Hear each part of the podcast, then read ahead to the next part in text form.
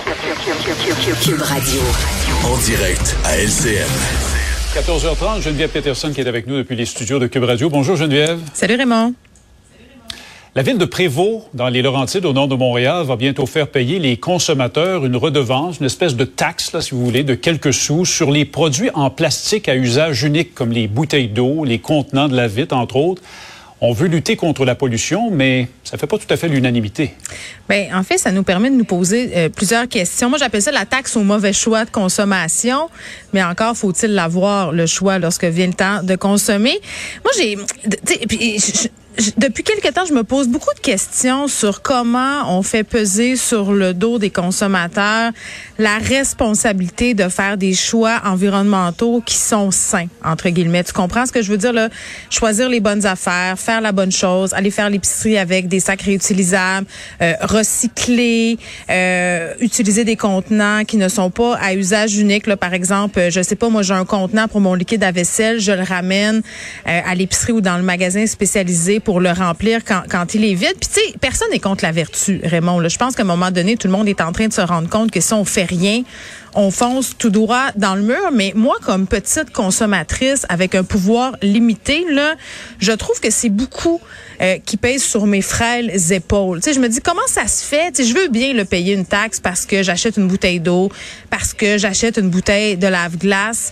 Mais comment ça se fait que ces produits-là sont encore sur le marché? Comment ça se fait que dans l'industrie là, on produit encore des contenants en plastique à usage unique. Comment ça se fait qu'on n'a pas trouvé d'autres solutions? Comment ça se fait qu'on n'impose pas à ces géants-là de produire autrement ou de d'emballer autrement? Je vais donner un exemple épouvantable. Là, Puis là, je sais, je suis une mauvaise personne. Tout de suite, c'est réglé. J'ai commandé quelque chose sur Amazon. Je m'en excuse. Et là, euh, c'était une petite affaire, Raymond, grosse de même, OK? Pour vrai, là, et c'est arrivé dans une boîte grosse comme ça emballée dans du papier, toi, chose à bulles, ah. du papier en carton. Qu'est-ce que tu penses que j'ai fait? Hein? Oui, le suremballage. Et là, comme toute personne sensée, je me suis dit, ben ça n'a pas de bon sens. J'ai pris les affaires, je les ai mis dans mon bac de recyclage et je me suis dit, ben c'est pas si pire, ça s'en va au recyclage, mais c'est pas vrai. Faut arrêter de penser comme ça. Puis là, je vais utiliser un mot épouvantable. Je vais dire le mot décroissance. C'est qu'on pourra pas continuer comme ça. Il faut faire des choix à un moment donné, puis arrêter d'acheter des affaires emballées n'importe comment. Mais c'est un effort collectif. Puis quand je dis effort collectif, je parle pas de collectivité comme dans nous autres. Je parle de volonté politique. Je parle de courage politique.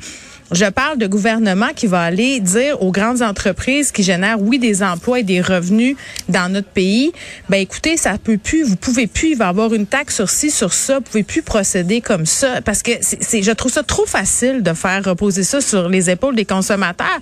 Puis je trouve ça plate, on, on parle d'inflation, l'inflation qui atteint aujourd'hui là un degré quand même assez élevé. Les gens qui sont moins bien nantis, Raymond, tu penses-tu qu'ils ont de l'argent de plus pour encore payer plus pour des produits plus écologiques? Hmm.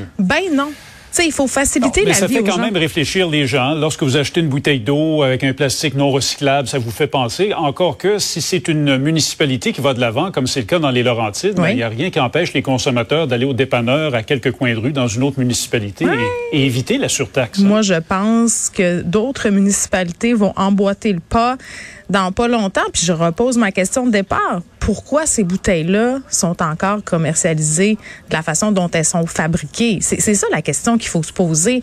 Il faut pas arriver à la fin de la chaîne puis dire ben là vous autres vous êtes des mauvais, vous achetez du plastique réutilisable, c'est épouvantable. Donnez-moi d'autres options.